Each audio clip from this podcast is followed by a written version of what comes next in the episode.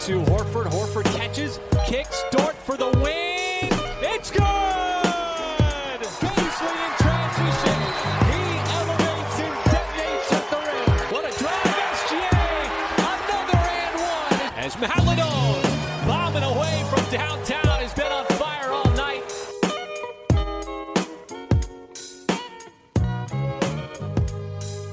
Salut à tous et bienvenue dans l'épisode 37 du podcast Open Thunder, le seul podcast français sur OKC. C'est Pierre qui vous parle. Je suis très heureux de vous retrouver pour un nouvel épisode. Ça fait quelques temps qu'on n'a pas fait un podcast. Je suis en ligne avec Constant. Comment ça va, Constant? Ça va, bonjour à tous. Bon, ça fait deux semaines qu'on n'a pas fait live, de, live. live. Ouais. Euh, ouais, mais vous, vous nous avez pas entendu, c'est tout. Euh, non, le podcast, bah, c'était sur les rookies, le dernier podcast. Euh, podcast très intéressant à faire. Euh, très heureux de vous retrouver là pour, pour ce, ce nouveau podcast du coup. On va faire un petit point sur une trade deadline qui s'est avérée être euh, la plus mouvementée de l'histoire pour euh, le Thunder. Donc, globalement là on, on savait plus où donner de la tête tellement il s'est passé des trucs chez nous. Twitter était en feu. Euh, Ouais. euh, bah non, comme tu l'as, comme tu l'as dit, on va faire une première partie sur la deadline, sur ce qui s'est passé ou non, d'ailleurs, puisque c'est plutôt de ça dont on va parler. On fera aussi une deuxième partie pour parler euh, ah, des récentes blessures et de ce qu'on a vu du coup de ces blessures-là, notamment celle de Shea, mais il y avait quand même d'autres absents qui, ont un rôle dans l'effectif, euh, notamment au poste de pivot, ça joue quand même. Euh, donc on parlera de ça ensuite. Bon, ce point de trade deadline, ça va être assez rapide sur les mouvements effectués. Il y en a eu un seul. Euh, D'ailleurs, même pas la deadline, il a été fait avant. Euh, OKC a envoyé un second tour 2026, le pire de, de celui qu'on aura d'ailleurs, euh, contre Pire KZ. entre trois équipes, Ouais, je crois, ouais, si je dis ouais. pas de bêtises. Parce qu'on en a je sais pas combien des, des seconds tours. Ah ouais, on en a 19 sur les 6 prochaines années des seconds tours. Euh, on a envoyé ça contre KZ Okpala, donc à Miami. Euh, Okpala a été ensuite coupé directement. Euh, donc quel est l'objectif de, de, de ce trade? C'était d'avoir une petite modification en termes de pic euh, que nous doit Miami. Euh, en gros, si j'ai bien suivi, au lieu de leur pic 2023 protégé, on aura Loterie. le loterie. Protéger loterie. Euh, on aura celui de 2025 protégé loterie. Ça a été annoncé ça? Je sais même pas, mais ça doit être ça, j'imagine. Ouais, ouais, se protéger loterie. Ou Ou, et en, ou le 2026. ou le euh, 6 non sans protégé. protection. Voilà, donc on a, on a essayé de, de- d'améliorer le, pic qu'ils nous doivent en fait en le prenant dans un peu plus longtemps. Euh, donc voilà, en gros, on a envoyé un second tour pour avoir un, potentiel meilleur premier tour. Si ça, c'est pas Sam Prestiesque, Constant, je sais pas ce qui peut être plus euh, Sam Prestiesque.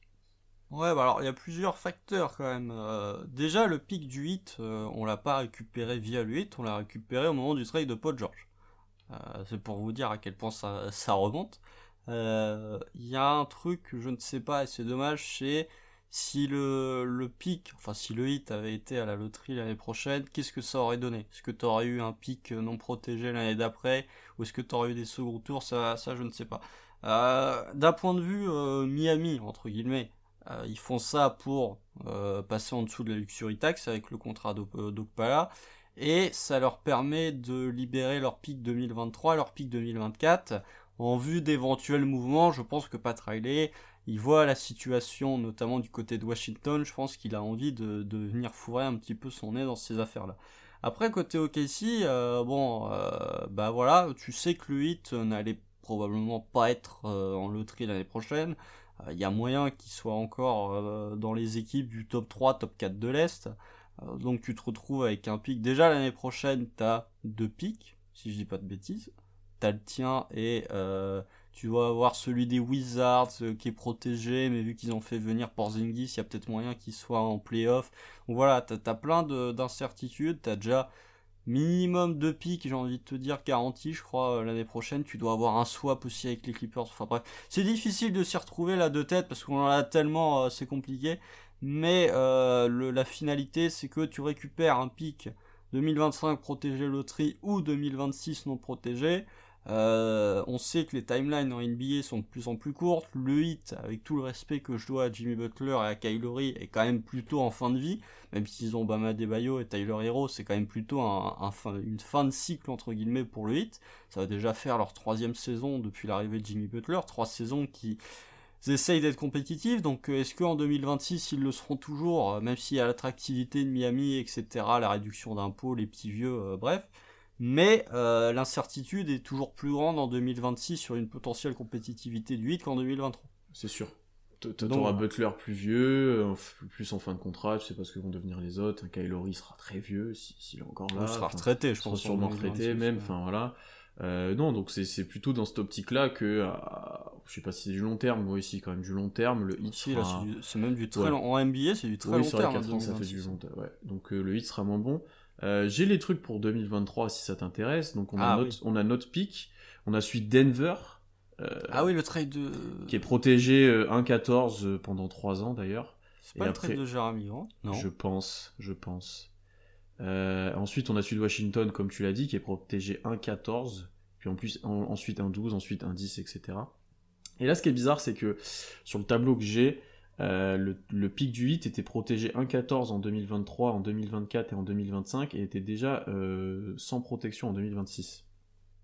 Ouais, mais justement, de faire ça, ça permet, en fait, le... ça permet au 8 de se libérer, quoi. Voilà, parce que quand tu, quand tu mets des protections sur un pic, les années suivantes qui sont comprises, tu peux pas les trader en fait. Du coup, le hit, là, ils avaient envoyé le 2023, mais comme le 2024 était sous réserve que le 2023 soit envoyé au KC, ils pouvaient pas les Que là, du coup, ça libère leur 2023 et le 2024. Là, la question, c'est qu'est-ce que nous, on y gagne réellement, tu vois, je pense que les gens vont se poser bah tu gagnes un pic. Euh, Parce que si t'es déjà pas protégé en 2026 et euh, juste protégé loterie en 2025, je pense que la protection est peut-être moins grande, tu vois. Je pense qu'il y, a une question aussi de ce de Sam Précis de se dire, je vais peut-être décharger mes pics aussi au bout d'un moment. Ouais, ouais, ouais, Parce que tu vas déjà avoir trois pics cette année. Euh, alors est-ce qu'ils seront échangés T'en auras peut-être un qui sera échangé, mais il va déjà y avoir au moins deux rookies, je pense, qui vont arriver. L'année prochaine, t'as encore trois pics. Il y a un moment où il faut décharger. Donc je pense qu'il remet à plus tard un problème qui va arriver euh, très rapidement. Mais...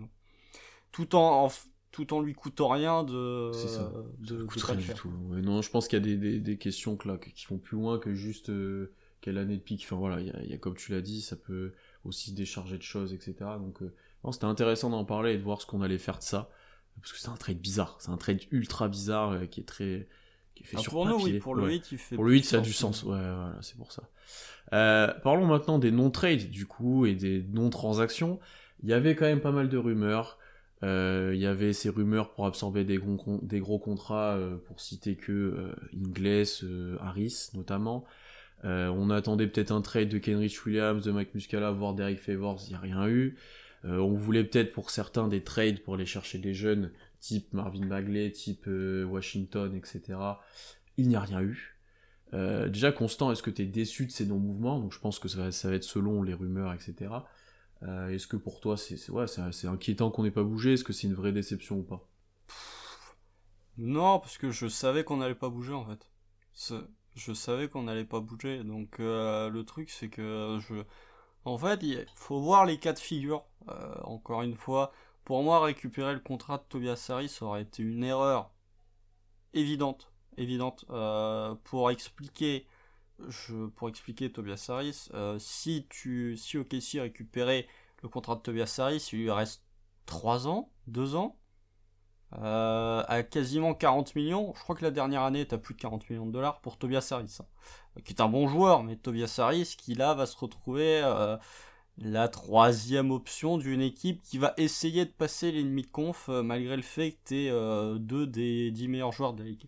Euh, donc euh, Tobias Harris. Et si tu avais récupéré le contrat de Tobias Harris, avec les rookies que tu vas drafter, tu te serais retrouvé au-dessus de la luxury tax. Pour une équipe en construction, ça n'a aucun sens de se retrouver au-dessus de la luxury tax.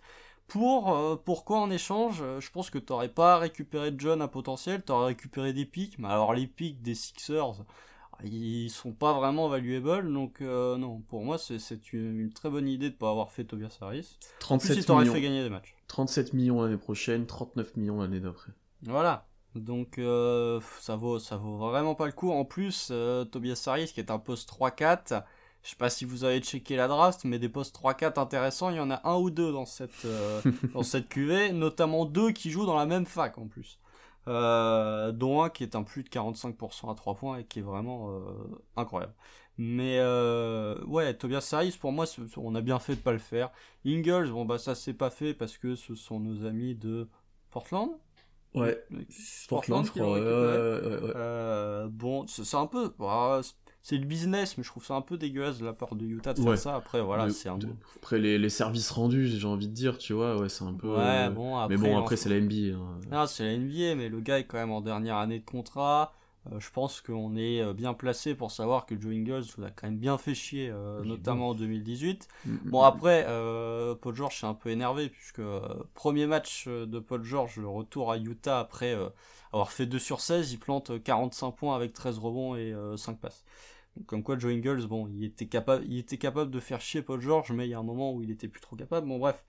Mais c'était un move qu'on aurait pu faire, qui n'a pas été fait. Le seul point sur lequel moi je suis un peu déçu, euh, c'est, c'est, ouais, t'as pas récupéré de jeunes à potentiel. T'avais, bon, bah, Marvin Bagley, quand tu vois la contrepartie, tu peux te dire que, franchement, avec tous les seconds tours que t'as, t'aurais pu tester.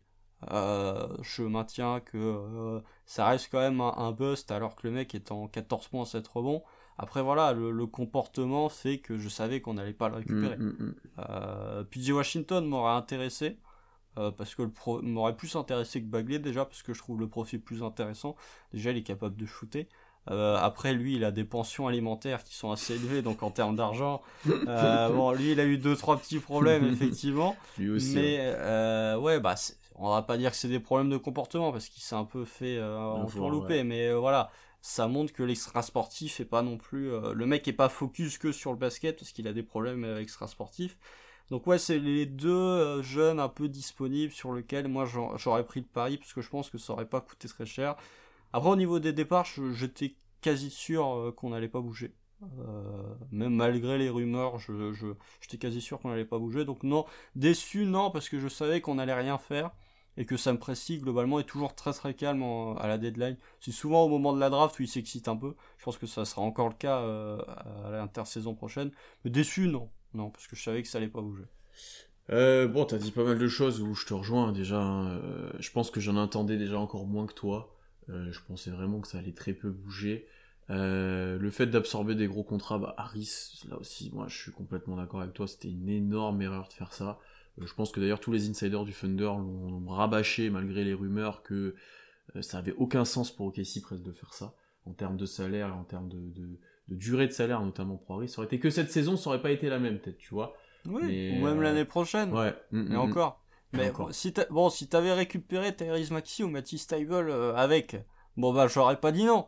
Mais euh, là, je pense que tu n'aurais eu que des pics. Donc, Ouais, ouais. Euh, Ingles, effectivement, ça aurait pu être un petit coup à faire. On n'a pas été, on n'a pas pu le faire ou autre, mais on a déjà fait des coups comme ça et on aura l'occasion d'en refaire peut-être, à voir. On a déjà piqué un first à Utah, si je dis pas de bêtises, avec Derek Favors. Ouais, si je me trompe pas aussi. ou ça à second tour Ou un des deux, ouais, ou un haut second Ouais, je sais plus. On en a trop, il y en a trop. Ah, ça devient, ça devient dur de faire le, le point à chaque faire le tri là, parce que bon. Euh, euh, les trades non faits de, de, joueurs actuels à Kenrich où, le prix fixé apparemment était haut, etc., et qui veut rester au KC, je pense que tout le monde est content qu'ils sont encore là. C'est un premier tour. Ouais, tout le monde est, content que Kenrich soit encore là. Euh, Muscala avec sa blessure, les problèmes de cheville, etc. Ça paraissait très compliqué de le trader. Et Favors, il a pas assez montré, honnêtement, cette saison. Il a fait un super match, enfin un super match, il a fait un bon match juste oh, après. il a été bon, il est encore, il est en 16-9. Ouais, ouais, il a fait un Et il défend pas trop mal Embiid. Hein. Mais euh, ouais, ça n'a pas suffi sur la saison pour que quelqu'un soit vraiment. non, mais il est trop cher, il est trop cher. Oui, c'est ce qu'on disait, c'est ce qu'on disait. Euh, d'ailleurs, en live, on nous disait. Il y a une player option à 10 millions l'année prochaine. Hein. Est-ce que vous pensez qu'il va la prendre? On nous disait en live que s'il allait être coupé ou tradé, etc. Bah voilà, on a, eu raison. Euh, et ensuite, par rapport aux jeunes, bah là, j'étais pas spécialement toi. On avait déjà eu ce débat. Moi, je voyais pas l'intérêt de tenter. Alors autant PG Washington, je préférais déjà largement que Begley. Euh, largement dans le profil et dans, dans le joueur Parce en lui shoot, c'est tout. Oui, oui, aussi. Mais euh, je voyais pas l'intérêt de le tenter maintenant pour un joueur que tu allais devoir repayer. Est-ce que tu avais envie de. La... J'ai pas envie de payer Begley s'il est bon dès l'année prochaine en fait. Euh, non, mais tu pouvais lui donner sa restricted. Ouais. Tu vois, quel... ah, tu vas, Détroit, tu crois qu'ils vont le payer l'année prochaine? Pour moi, ils lui donnent la restricted. Hein. Ouais, je pense aussi, mais Détroit, ils sont dans une moins bonne situation que nous, j'ai l'impression quand même. Hein. Ça dépend, ça dépend. Financièrement, oui, parce que, euh, bon bah voilà, meilleure situation financière que nous, financièrement, il n'y en a pas euh, à l'heure actuelle. Mais euh, en termes de, de voilà, Détroit, tenter Troy Weiser, euh, voilà, il se démarque de Sam Presti, il a tenté le pari. Ouais. Après, euh, bon, ouais, c'est Et sûr. Détroit que- est plus- beaucoup plus agressif sur le marché euh, en mode on va payer des joueurs. Enfin, tu te souviens l'intersaison dernière aussi, ils ont, ils ont pris plein de free agents, Oui, ils ont fait ils plein ont de fait trucs, quoi. euh, Ils oui. ont fait n'importe Ah, quoi. quand ils ont signé Jeremy Grant, quand ils ont Il signé. y avait euh, il y avait. Il y avait euh, Plumlee, ah, ils ont signé que des pivots là, Ouais. euh, leur Ouais, intersaison. Donc, donc voilà, ouais, non, c'est sûr. Qu'il n'y en a plus aucun là. Non, mais en fait, euh, le- ce que fait OKC, bon après ça, ça court-circuite peut-être un peu ce que tu voulais dire, mais ce que fait OKC, il y a que OKC pour qui le fait actuellement, parce que même Houston euh, essaye un petit peu de, de comment dire. De s'équiper un petit peu quand même. Ouais, voilà, Mm, ouais, je suis Euh, d'accord. pour des raisons euh, assez bizarres. Hormis le fait de vouloir nous faire chier à foutre les joueurs qu'on aimait bien avec un maillot des Rockets, Russ et Dennis Schroeder, ça fait deux meneurs quand même de suite là. Bon, c'est bon, allez chercher vos meneurs chez d'autres gens que chez OKC quoi. Mais tu vois, je, moi personnellement, je comprends pas du tout ce qu'a fait Houston à récupérer Dennis Schroeder. Euh, les mecs ont déjà assez de mal comme ça à faire jouer leur, euh, rookie. Euh, faut qu'en plus ils récupèrent un, mec à la main qui va te bouffer du temps de jeu et des ballons. Pour moi, déjà, t'as, très honnêtement, même si je lui tape dessus, si Jalen Green était arrivé chez nous, il serait dans de meilleures conditions que ce qu'il est actuellement à Houston. Pour réussir, ouais, peut-être, ouais.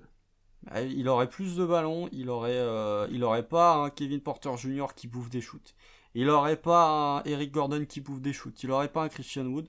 Très honnêtement, si, si Jalen Green était arrivé chez nous, il serait dans la course au rue. Je suis quasi convaincu. Euh, là, à Houston, ça marche pas parce que lui, déjà, n'a pas de ballon. Et tu viens rajouter, et sans même parler de Josh Christopher et d'Alperen Sengun qui euh, squattent le banc. Euh, alors que pourtant, ils ont du potentiel. Même Garouba, Garouba joue même pas. Euh, là, il va peut-être jouer avec le trade de Tice. Mais euh, il, rajoute, il rajoute un Dennis Schroeder, alors que t'as euh, Kevin Porter Jr. qui marche plutôt bien la main. Donc tout ça pour dire que OKC euh, est dans une optique de non, nous on rajoute pas de vétérans et on donne du temps de jeu à nos jeunes. Ce qui finalement, bah ouais, et peut-être. Il y a Orlando, il y a Orlando qui fait ça. C'est ça, ouais, qui a pas bougé. Non, moi c'est pour ça qu'aussi je voulais pas forcément aller chercher ce type de joueur. Je préfère être patient, parier sur ce que t'as maintenant. Enfin, quand je vois un Baisley évoluer maintenant, j'ai pas envie de lui mettre un, un Begley dans les pattes, tu vois, par exemple. Oh, franchement, les deux sont complémentaires. Hein. T'en as un qui, a- qui attaque n'importe comment et l'autre qui défend n'importe comment. hein. Franchement, euh, c'est complémentaire. Si on était en NFL, ce serait parfait. hein. T'en auras un qui joue les séquences défensives et l'autre qui joue en attaque. Ouais. Euh, non, mais globalement, je suis, je suis moins déçu de ça. Mais je peux comprendre que les gens auraient aimé tenter des petits paris, mais je pense qu'il y aura l'occasion de le faire encore une fois plus tard. Euh, quand tu auras drafté, quand tu auras un effectif un peu plus complet, ça sera. Dans ça la draft, ça va bouger encore, ça Ouais, c'est sûr. en plus. hein. Donc, euh, sûr. euh, avant de parler des signatures de cette semaine, parce qu'il y en a eu d'autres, il y a deux petits points. Tu l'as un peu mentionné, c'est qu'OKC est dans une situation salariale exceptionnelle, puisque C'est le meilleur de l'histoire. la meilleure de l'histoire, parce qu'on est genre, je sais plus combien de millions en dessous du 19 salary millions, floor, je crois. 19 millions en dessous du salary floor, euh, au point où euh, l'argent qui n'a pas été dépensé justement jusqu'à ce salary floor euh, sera redistribué entre les joueurs de l'effectif, et ça Ah fait non, presque ça, ça, 1,5 million c'est- par joueur à peu près. Ça c'est, euh, enfin, ça c'est une règle. Non, pour on est 40 millions en dessous du salarié. Ah non, parce qu'ils ont pas mis le contrat de Kemba Walker là sur Basketball Reference. et en vrai, de ce qui est ressorti, ça fait, euh, en gros, tu, tu donnes 1,5 million à chacun de tes joueurs. Ouais, non, mais même en comptant le contrat de Kemba Walker, il manque. Ouais, bah je crois que c'est 19 millions du coup qui manque. euh, ton joueur le plus payé de l'effectif en dehors de Kemba, c'est euh, Derek Favors. Et je me rends compte qu'on donne encore un million à Kai Singler et qu'on lui donne encore un million l'année prochaine. Bref, euh, les aléas du salary cap. Non, bah après, ah bah ils vont avoir une belle augmentation les joueurs. hein. Euh, là, je pense que bon, déjà l'année dernière, on leur avait un peu privé de l'augmentation en donnant de l'argent à Deck. Ouais, de ouf, c'est exactement ça. Euh, là, cette année, je suis même pas sûr qu'on fasse ça, donc euh, surtout avec la signature d'Aaron. Donc là, ils vont avoir une belle augmentation. Alors, je sais pas comment ça marche. Est-ce que t'es payé proportionnellement à ce que tu touches ou est-ce que c'est le Non. même salaire pour tout le monde? De ce que j'ai compris, c'est vraiment euh, tout le monde a sa part égale de. Oh, pff, eh, le communisme en NBA, on aura tout vu. Hein, genre, euh, Lou Dort, ça va doubler son salaire. euh, Enfin, c'est un truc de ouf, tu vois. Ouais, bah vite Krejci, il va Vite avoir Krejci, euh, ouais, t'as des mecs- 150% Des- d'augmentation. Des, des- des vétérans, enfin voilà, pour beaucoup de joueurs, ça va être assez, assez énorme comme bonus en fait. C'est vraiment Ah ouais, non, bah, Ça va si faire une un grosse, euh, bonus. euh, grosse soirée à Oklahoma. euh. Ah, ça fait un 13e mois, c'est correct, hein, c'est effectivement. Donc c'était quand même à mentionner. Euh, on a on, l'a- et on l'a fait un petit peu, mais on va parler peut-être un peu de ce qu'ont fait les concurrents euh, pour la loterie, puisque c'est ça quand même qui va nous intéresser à, à terme de la saison. Euh, globalement, ça a pas trop bougé. J'ai envie de dire que Portland a explosé, mais ils, ils ont de l'avance sur nous et ça va quand même gagner des matchs. Ouais. Euh, Houston, tu l'as un petit peu dit, ça a signé Schroeder, ça va peut-être faire gagner un ou deux matchs, mais je pense pas que ça fasse un gros run non plus, mais peut-être à surveiller quand même. Je pense que Sacramento Indiana, au final, euh, les deux sont- restent plus ou moins compétitifs comme avant. Oh non, Sacramento, ils sont- Sacramento non, ils sont plus compétitifs. hein. oui, mais Sacramento je- est plus compétitif. et Indiana, je trouve que ça peut bien Indiana fonctionner aussi. ouais, donc tu vois, c'est peut-être euh, voilà. Orlando, on l'a dit, ça a pas bougé. Non, mais oh, franchement, très honnêtement, hormis Houston qui pourrait potentiellement venir nous passer devant, et encore j'ai des doutes, euh, notre place euh, en fin de saison, elle est déjà quasiment euh, elle est assurée, presque hein. acquise. hein. Ouais, elle est presque acquise. Parce Après, que faut- Orlando et Détroit vont pas te, te repasser devant, parce qu'ils ont quoi 6 wins de moins que nous? Euh, 5 et 5 4. et, 6, 5 Cinq et et 4 quatre. respectivement. Euh, bon, euh, sachant que Shea va revenir et que Shea va te refaire gagner des matchs. OKC, on en a parlé en off juste avant. OKC a le 9 calendrier le plus simple sur cette fin de saison, donc on va aussi gagner des matchs. Euh, non, bah, Indiana, t'as deux wins de moins qu'Indiana, mais Indiana, je pense, va être plus fort. Euh, J'aime bien ce que fait Indiana. Euh, vraiment, j'aime beaucoup ce que fait Indiana. Bon, bah, t'es venu carotte les Kings et récupérer Tyrese Haliburton. Je pense que voilà, si les GM des autres équipes étaient au courant que Tyrese Haliburton serait disponible, je pense que les Kings auraient reçu de bien meilleures offres pour Tyrese Haliburton. Euh, bon, ça, ça reste les Kings, encore une fois. Après, ça marche bien. Là, actuellement, les deux premiers matchs, on a vu, Sa- Sabonis fait un énorme taf, il vient ajouter du QI basket et tout. Mais c'est quand même une vision à très court terme, euh, une vision qui est juste axée sur le play-in. Pour pas grand chose, ouais, ouais, pour du play mais euh, Donc voilà. non, globalement, ça a pas trop bougé, ça a pas tout explosé. Les Pélicans sont dans Ah l'optique mais de se renforcer, devant, mais ils seront devant. Non, non, je suis. À part si Indiana se met Houston, vraiment, hein. À part si Indiana se met vraiment à perdre, mais j'y crois pas. Euh, ouais, comme tu l'as dit, notre place est presque acquise hein, entre guillemets. Hein. euh, Ah, tu seras entre 3 et 5, allez, on va le dire. Ouais, ouais, ouais, ouais. ouais. 3 et 5. Euh, donc là-dessus, c'était bien de faire un petit point quand même, parce que l'année dernière, ça avait beaucoup bougé dans mon souvenir. Ça avait pas mal, euh, il y avait pas mal de mouvements, notamment nous. Donc, euh, En fin de saison, t'avais, même d'un point de vue sportif, t'avais les Wolves qui s'étaient énervés et qui avaient passé une bonne partie de la saison pire bilan et d'un coup qui s'étaient euh, mis à gagner plein de matchs. Non, vous regardez, même en, en termes de, de difficulté de calendrier, Indiana a le deuxième calendrier le plus simple de toute la ligue sur cette fin de saison. OKC est 9ème, Orlando est 10ème, et Houston a le sixième calendrier le plus difficile de la ligue euh, sur la fin de saison. Donc autant vous dire que euh, ait moyen qu'on se retrouve à la même quatrième place que l'année dernière. Quatrième place qui nous avait porté chance d'ailleurs. on espère que cette fois, ça sera mieux. On espère que cette fois, ça sera mieux. Euh, on, va, on va maintenant revenir sur les, deux signatures de, cette semaine. On va par ordre chronologique. On va commencer par Lindy Waters. La, la belle histoire, on va dire, qui a été signée en tous les contracts à la place de Paul Watson euh, Jr. RIP euh, Paul Watson. Oh non, c'est Paul Watson. Mais on a eu un débat. Vous pouvez répondre aussi chez vous, euh, là ceux qui écoutent. Est-ce que Paul Watson c'est pas le pire all-time du Thunder C'est c'est un, c'est un des pires. Franchement, le mec avait rien quoi. Il, Il- il défendait pas, qu'il- Il, a vraiment Il rien attaquait montré. pas, il avait pas de shoot. Franchement, en termes de pire, euh, pour. Je sais, je sais pas si Angelique c'était mieux, on regarde pas assez pour ça, mais, mais euh, oui, avec OK c'était moyen. Il Euh, restera dans l'histoire comme en ayant participé au moins 73. hein. Il a eu des minutes. euh, Waters, euh, pur produit d'Oklahoma, euh, il est originaire d'Oklahoma, il a fait sa fac, il a tout fait là-bas. Euh, il était dans le blue, où il tirait à trois points de manière assez À exceptionnelle. 51%. assez exceptionnel, euh, ce qui lui a valu cette place de toué. Euh, Est-ce qu'il va jouer énormément? Je ne pense pas. Euh, mais c'est intéressant de l'avoir dans l'effectif. C'est un profil qu'on n'avait pas forcément, un, un shooter comme ça. Que t'as même pas du tout. hein. Oui, que t'as même pas du tout. Euh, ouais, un pur shooter, quoi. C'est juste, donc à voir comment on peut l'utiliser et s'il le sera, tout simplement. Moi, je sais pas s'il le sera. très Franchement, ouais. Quand tu vois que là, il joue pas déjà. euh, Il le sera peut-être en fin de saison. Euh, le dernier match face aux Clippers, il nous mettra 35 points. Mais après, non, je, je sais pas. Moi, le profil m'intéresse parce que c'est un joueur que, franchement, on dirait, de, juste de faciès, on dirait un mix entre Alperen Şengün et Corey Kispert. Euh, bon, bon, deux joueurs qui sont pas connus pour leur qualité défensive. Mais euh, non, après 51% à 3 points, je sais plus, c'est incroyable ça. Euh, même si c'est de la G-League.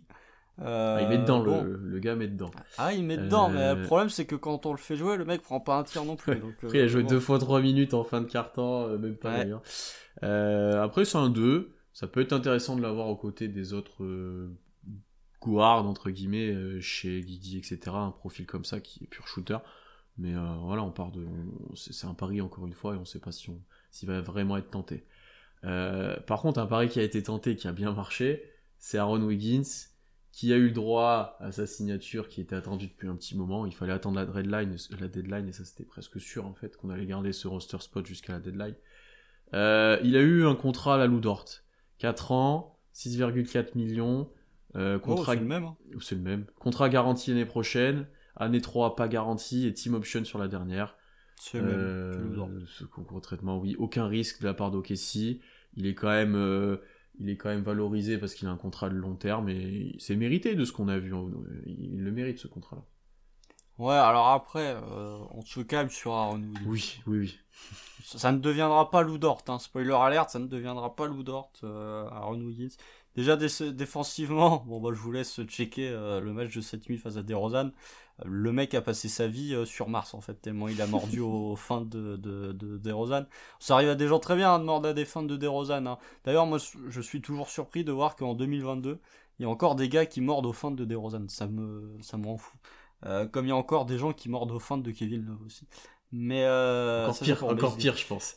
Ouais, ouais, mais euh, bon, bref. Euh, non, Aaron Wiggins, bon, après, voilà, c'est un profil intéressant.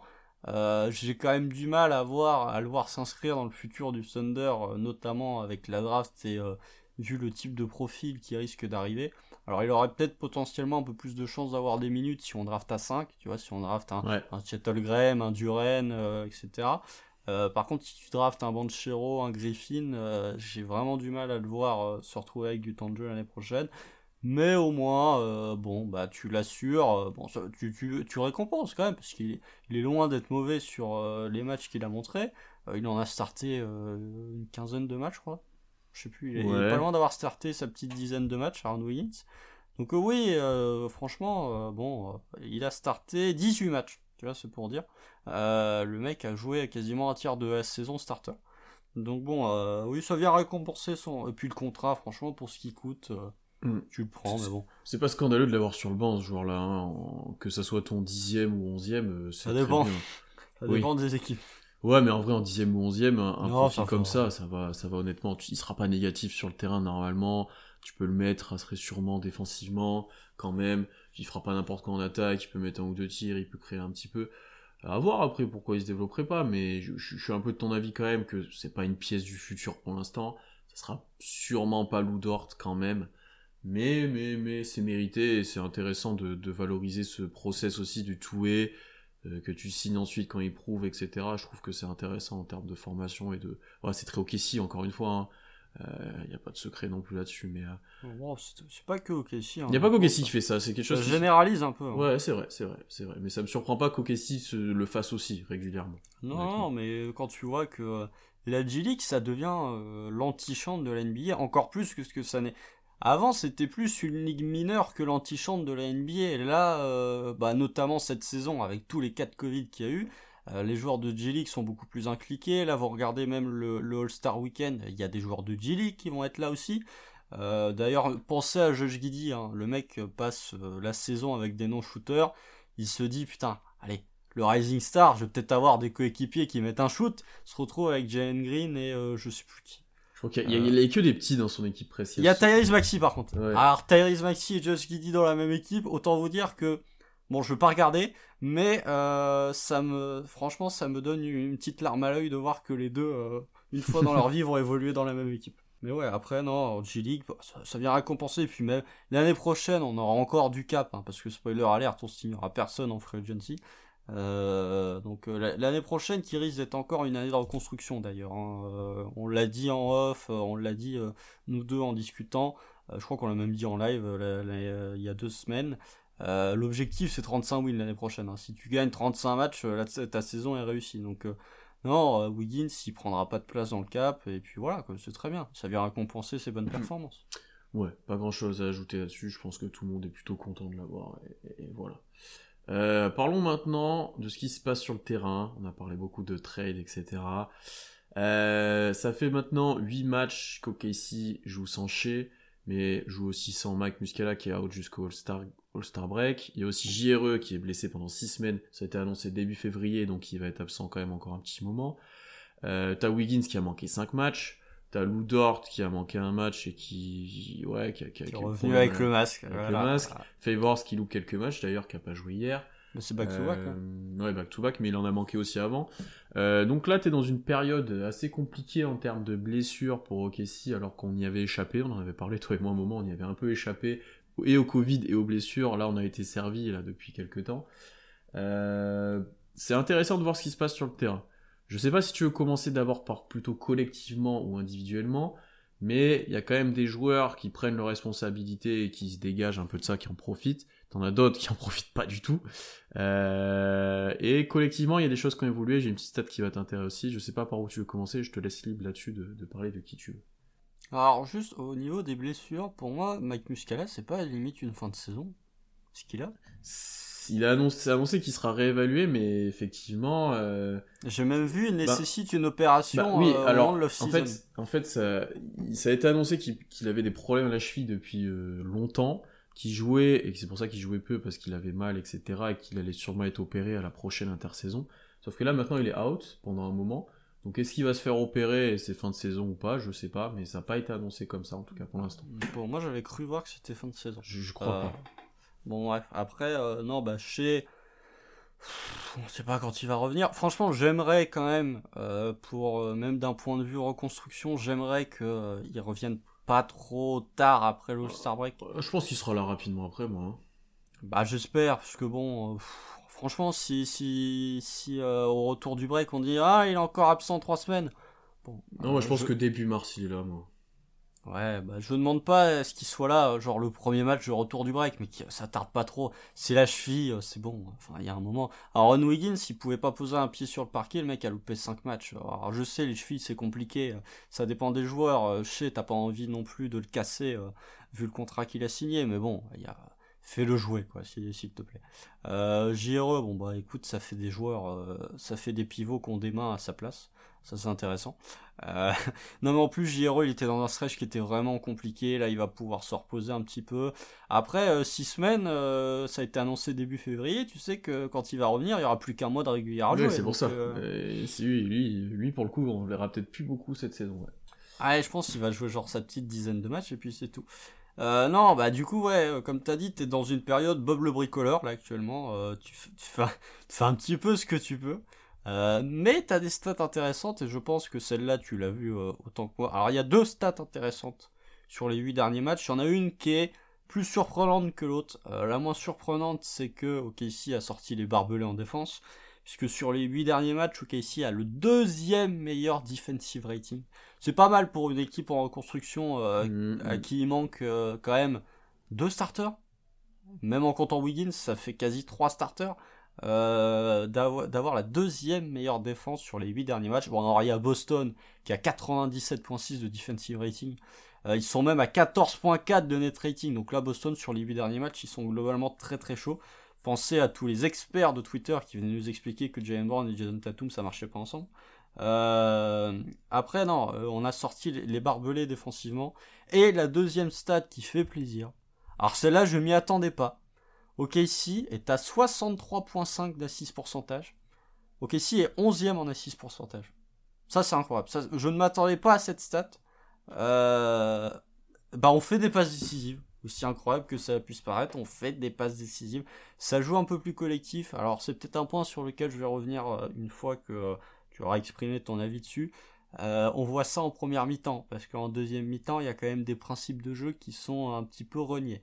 Euh, généralement, c'est la, principale difficulté du Thunder, c'est que ça manque de régularité d'une mi-temps sur l'autre. Mais après, ouais, défensivement, bah, ça devient très fort. On a un Lugensdorf qui s'est enfin remis à défendre un petit peu.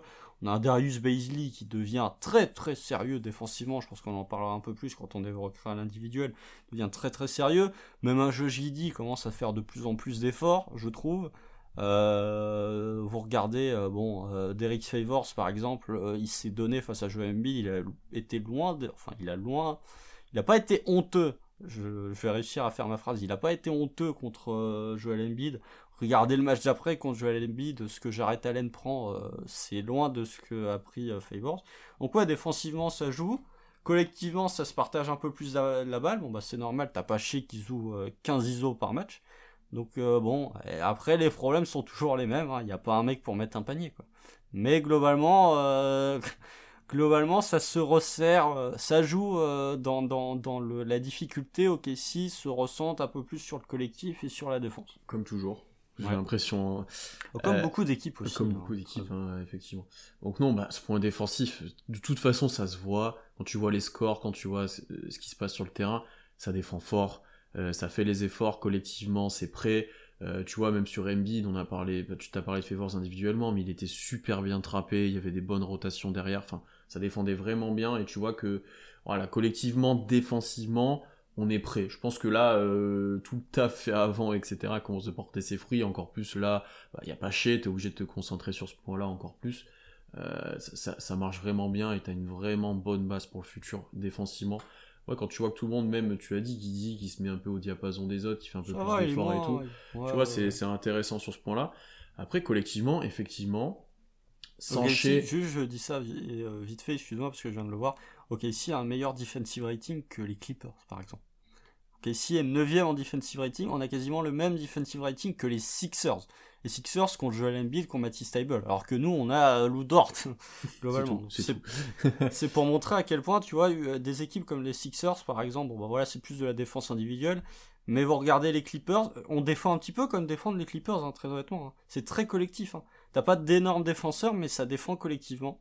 Donc voilà c'est juste le point que je voulais souligner. Ok ici le, le la neuvième meilleure défense de la ligue pour une équipe en reconstruction c'est une vraie belle base pour le futur. Ouais, parce qu'on parle beaucoup des problèmes offensifs, mais défensivement, on a une force qui est potentiellement assez énorme pour le futur et qui, est déjà en place. Donc, euh, je pense qu'on en a parlé une fois. Est-ce que c'est mieux de commencer par défendre que de commencer par attaquer? C'est un, débat.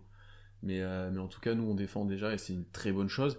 Et ensuite, Sanché, et on le voyait déjà en vrai quand il était des fois euh, sur le banc ou autre, ah, la balle bouge un peu plus. On avait déjà dit dans le dernier live que collectivement et en termes de, de fond de jeu, on voyait quelques petites améliorations petit à petit, quelques ajouts, quelques mouvements off-ball, etc. Je trouve que ça a encore augmenté, tu vois, t'as des situations avec des écrans non porteurs, t'as des cuts, t'as pas, t'as encore plus de mouvements maintenant que Shea n'est plus là parce que t'as plus son nombre d'ISO énorme qu'on lui donnait. tu, regardes la première mi-temps contre Chicago là Ça joue bien. Hein. Ça joue, ça joue bien. Ça joue. Et, pour confirmer, le problème c'est qu'en deuxième mi-temps, bah, quand ça, devient plus, dur, quand ça devient plus dur, c'est, ça devient, tu t'as plus le talent pour faire les différences comme tu le fais avant, quand ça défend plus fort, etc. T'as pas ce joueur qui peut, qui peut tout créer. Mais quand même, là, il y a une stat qui m'avait marqué aussi, euh, qui va avec ton taux d'assist, c'est que avant la blessure de chez, enfin, sur les 8 derniers matchs, on fait 328 passes par match. Euh, avant la blessure de chez, on était à 296. C'est quand même 30 euh, de plus. On est premier de la ligue en termes de nombre de passes faites sur les 8 derniers matchs. Euh, on est à OKC. T'as pas de gros ball handler, donc ouais. c'est normal. Hein. Ouais, mais on est à OKC, ça c'est quelque chose qui historiquement n'est jamais arrivé, concrètement. Sauf quand il y avait Chris Paul. je suis... Non, parce que tu faisais des passes d'ess, mais pas des passes globales. Ah non, c'était l'inverse. C'est même l'inverse. On faisait, en termes d'assises pourcentage, on était dégueulasse, mais on faisait plus, plus de passes. Ah, j'avais pas ce souvenir là, moi. Ah, j'ai l'impression qu'on était toujours très bas dans les passes. Enfin, surtout les années Russ, ça c'est sûr. Ah non, mais on en faisait plus. Mais, euh... ah non, c'est sûr qu'on en faisait plus. Mais euh... bon, en même temps, plus que rien. Bon, c'est pas compliqué. Mais euh... c'est la seule saison là sur les dernières où Casey, je crois, était pas genre dernière en termes de passes, euh, celle avec Chris Paul. Mais, mais globalement, là, t'as une vraie différence. En fait, bah, le ballon tourne, t'as des extra passes, t'as plus de drive and kick, t'as plus tout le monde qui est concerné. Euh, on va en parler ensuite, tu as des joueurs qui ont plus le ballon avec plus ou moins de réussite, mais tu as beaucoup plus de joueurs qui touchent le ballon. T'as moins de jeux statiques, effectivement, plus d'off-ball, comme je l'ai dit. Donc, euh, non, là, le visage montré, effectivement, mais pas un tir. Donc, ça aide Oh pas. là. Mais, mais le visage montré, les tirs créés, les possessions jouées, c'est c'est intéressant. Et comme tu l'as dit, euh, il y a des passages, notamment la première mi-temps contre Chicago, si on peut citer celle-ci, qui, qui c'est vraiment intéressant ce qu'on voit, ça joue bien. Après, le- la, la problématique, et ça c'est même globalement sur l'année, t'as des passages à vide qui font mal déjà en termes de score souvent, mais des fois, en- tu vois, en On deux minutes, aussi. on panique, en deux minutes tu prends un moins 10 alors que t'étais bien et d'un coup le match est, est- est compliqué. Euh, et, quand offen- et quand offensivement tu commences à être mieux défendu, que t'as un Loudor qui arrive plus trop à faire de différence, que t'as Guidi qui, qui a un peu de mal, ah, ça s'arrête vite en fait, t'as vite plus rien qui se passe quoi, et t'as plus personne qui peut faire une différence. Et ça, euh, on n'est pas si dur que ça à défendre en fait, parce que t'as pas tant de menaces offensives que ça. Donc quand les mecs se mettent un peu en rythme, euh, l'exemple de Chicago hier, qui pendant une mi-temps joue à deux à l'heure, et qui accélère un petit peu quand même ensuite, quand les mecs se mettent à nous défendre, bah, c'est un peu plus compliqué. Euh, et surtout quand tes mecs sont pas en réussite, qui, qui est globalement le cas régulièrement. Euh, Non, mais temps, mais, mais, mais t'as des passages à vide qui font mal. Et ça, c'est encore plus accentué pour moi quand t'as pas Shea, quand t'as pas les autres joueurs, tu vois. Là, ça se voit. T'as pas un mec sur qui te reposer. Oui, mais pourquoi euh, Chicago se remet, pourquoi Chicago se met à défendre? Parce que pendant deux minutes, on fait n'importe quoi. Ouais, on fait n'importe quoi. Fin de, fin de la première mi-temps, là, ouais. On fait... Bah, c'est c'est pas compliqué. Le back-to-back, c'est le même scénario. Première mi-temps, on est dedans. Même face à Chicago, on est même plus que dedans, puisqu'on mène de 14. Et les deux dernières minutes de la mi-temps, ça cache tout. C'est le même match contre Philly et contre Chicago, c'est le même match, c'est la même première mi-temps. T'es dedans, tu défends fort, et il y a un moment où tu paniques, et tu fais n'importe quoi. Et là, c'est littéralement de la panique. Euh, sans exagérer, c'est on ne sait absolument plus quoi faire offensivement. Ça devient n'importe quoi, ça perd des balles. D'ailleurs, petit point stat, euh, OKC est euh, avant-dernière? Non, OKC est 26e en, du coup, quatrième pire équipe en termes de turnover pourcentage depuis la blessure de chez. On perd beaucoup de ballons. Hum. Euh, ça, on perd beaucoup de ballons. Josh Gidding n'est pas étranger, même s'il est très très bon. Il y a un moment où Josh, il faut quand même t'impliquer un peu plus sur les passes. Euh, de temps en temps, il faut arrêter de, vouloir faire le show et faire une petite passe avec un rebond. Je pense que ça aiderait. Euh, donc voilà, et c'est généralement à ces moments-là où, où tu perds la balle. T'as des trucs assez bizarres. Donc ouais, c'est le problème de, ces passages à vide, comme tu dis, c'est que bon bah quand t'as une attaque qui est aussi médiocre, parce faut le dire, l'attaque est médiocre. Euh, là encore, bon bah voilà, je, t'ai tweeté hier, mais OKC a le pire pourcentage de réussite à 3 points depuis 8 ans. 8 ans, c'est pour vous dire à quel point euh, 8 ans, euh, c'est une éternité. Euh, donc oui, il y, a- il y a un moment où il va falloir régler ce problème. Mais quand t'as une attaque qui tourne autant à vide, on va ta défense, elle a beau tenir, il y a un moment où tu vas finir par les prendre, les points. Donc euh, c'est des, Ah des oui. minutes qui sont Mhm. compliquées. Et euh, ouais, donc effectivement, comme tu l'as dit, il y a beaucoup de choses euh, très intéressantes collectivement. La première mi-temps, vraiment, contre Chicago, elle est, elle est exceptionnelle. Euh, pour nous, hein, attention, à notre niveau, elle est exceptionnelle. Il y a beaucoup de joueurs qui se projettent vers le cercle, il y a beaucoup de décalage, il y a beaucoup de tirs ouverts, il y a beaucoup de mouvements. C'était vraiment très intéressant. Euh, après, le problème, c'est que euh, quand la défense se resserre, on fait que tenter des trois points. La deuxième mi-temps contre Chicago, elle est flagrante. Elle est flagrante. Et je l'ai tweeté en, début de troisième quart. Fallait pas qu'on tombe amoureux des trois points. Ce qu'on a commencé à faire dès le retour des vestiaires. Et ça, en plus, ça on a mis dedans. En plus, on a mis dedans. Et euh, t'arrivais plus d'avoir accès. Ouais, c'est ça. Mais après, t'avais plus d'accès au cercle parce qu'ils ont quand même resserré un peu leur défense. Ils ont compris que fallait quand même mieux nous laisser shooter que nous laisser des drives. Euh, Ah, c'est et- malin ça. Il a fallu une mi-temps, Une mi-temps pour s'en rendre ça. compte. Hein. Mais euh, oui, non, je suis d'accord avec toi. Quand t'arrives plus à avoir d'accès au drive, que t'as plus de solution de cut sur pick and roll, etc. Parce qu'il y a eu des bonnes situations, même sur pick and roll ou sur short roll et tout, t'as eu des bons trucs. Quand tu les as plus eu, effectivement, tu t'es tombé dans Tu du 3 renies points. un peu tes euh, principes de ouais, jeu. Ouais, ouais, effectivement. Ça, je trouve ça dommage. Mm, Je mm. trouve ça dommage. Alors oui, c'est en progression, mais du coup, j'aimerais bien, en fait, est-ce qu'il y a eu un match référence du Thunder cette année Genre, on a été bon tout le match? Ouais, t'as peut-être une ou deux wins, on a été vraiment solide, non? Ah, il y a celle contre Denver là, euh, et encore. Mm, Denver à domicile, la fin décembre. Euh, celle contre les Nets, euh, c'est c'est à Ouais, parce que c'était face à leur équipe Z et on nous. tout dedans.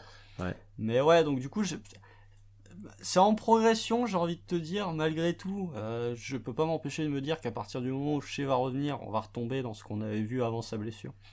Bah, il va vouloir, bien, du, il va vouloir du ballon, hein, il va vouloir du ballon. hein. Ouais, mais tu peux avoir du ballon en ayant des situations d'écran, etc. Enfin, euh, voilà. Mais j'aimerais bien avoir un petit peu. euh, bon, bah, voilà, ne pas renier ses principes de jeu à partir du moment où, où l'attaque, euh, ça devient un peu plus difficile, quoi. Je suis d'accord avec toi. Je pense que c'est quelque chose que tout le monde a envie de voir d'ailleurs, un peu plus de collectif, un peu plus de tout le monde qui joue.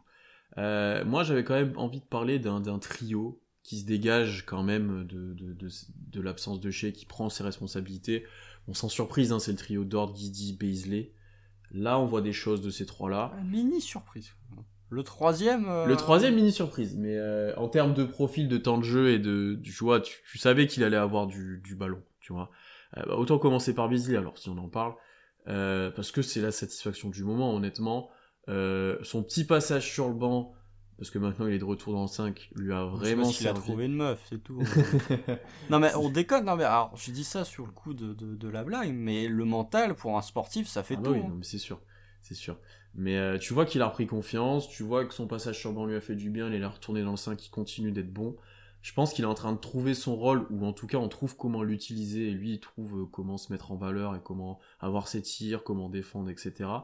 Bon déjà, comme l'année dernière, fallait attendre la deuxième partie de saison pour qu'il soit intéressant, ça c'est un peu problématique pour le futur, mais bon, voilà. Défensivement, il est...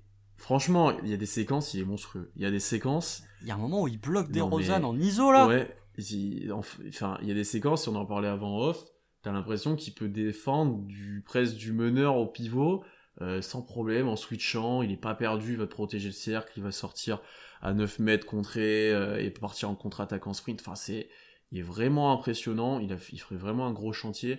Ça marche sans qu'on joue avec un vrai pivot parce qu'il est sur le terrain, honnêtement. Le rebond il est, il est actif. Rebond, il est actif. Tu vois, tu peux te permettre de le mettre lui en défense en tant que, que pivot et mettre Kenrich en attaque euh, qui pose les écrans, etc. Ce qui est vraiment intéressant d'ailleurs.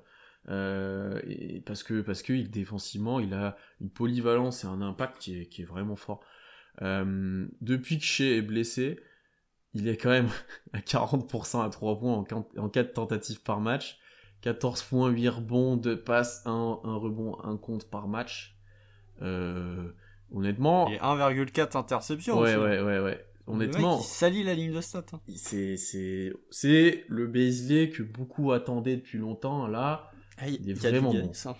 oui, non mais dans la ligne de stade qu'on vient de dire, oui. Après, dans... Non, mais même dans le jeu, il y a du Ouais. early Giannis.